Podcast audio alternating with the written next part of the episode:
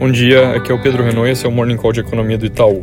Mercados globais começam o dia hoje em baixa, com o humor afetado pelo aumento das medidas de isolamento na Europa, aperto de regra em Londres e toque de recolher em Paris, dado que a segunda onda do Covid continua acelerando por lá, já é inclusive bem maior que a primeira em número de casos, mas com mortes ainda bastante contidas. Só para dar um exemplo, a taxa de mortalidade que chegou a quase 16% na França, hoje em dia está perto dos 4%. Isso significa que as economias, apesar dessas novas medidas e do pessimismo que elas geram, conseguem convivendo melhor com o problema do que a situação que a gente teve lá por volta de abril.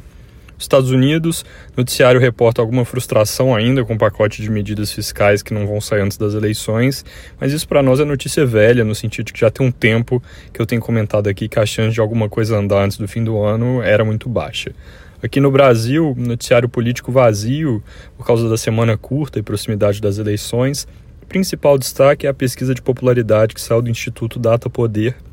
mostrando a aprovação do governo estável em patamar alto de 52%, mesmo nível da pesquisa que tinha saído em agosto. Também importante, a agência Moody's de classificação de risco sinalizou ontem que caso reformas não avancem no ano que vem para compensar a elevação de dívida que teve por causa da crise do Covid, existe a possibilidade de que eles reduzam a nota de crédito soberano do Brasil. Isso é uma conclusão meio óbvia, porque com o salto de dívida que o Brasil tem nesse ano e a perspectiva de maiores gastos sociais à frente, sem alguma medida de ajuste, a gente vai ter rapidamente uma situação insustentável. Mas essa sinalização não quer dizer movimento iminente de revisão da nota do país, porque hoje a Moody's tem perspectiva estável para o Brasil e antes de mudar a nota, as agências normalmente colocam perspectiva negativa. Só para lembrar, a gente se encontra hoje dois degraus abaixo do grau de investimento, e isso é o nível que a gente tem desde a crise fiscal do governo Dilma. No início do ano, a tendência de redução de dívida ao longo do tempo, por causa da previdência, teto de gastos, levava o mercado a crer que era questão de tempo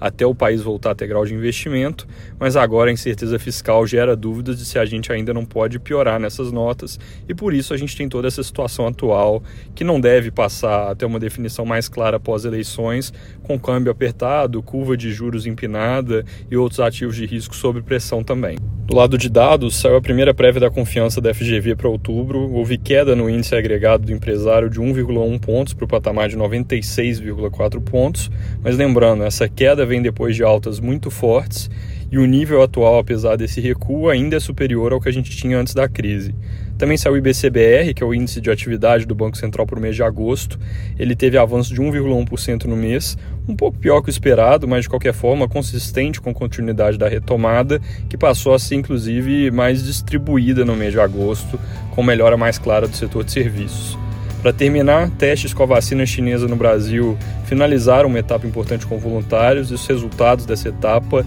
devem ser anunciados na segunda-feira, mas segundo o governador João Dória já adiantou, serão notícias positivas. É isso por hoje, bom dia.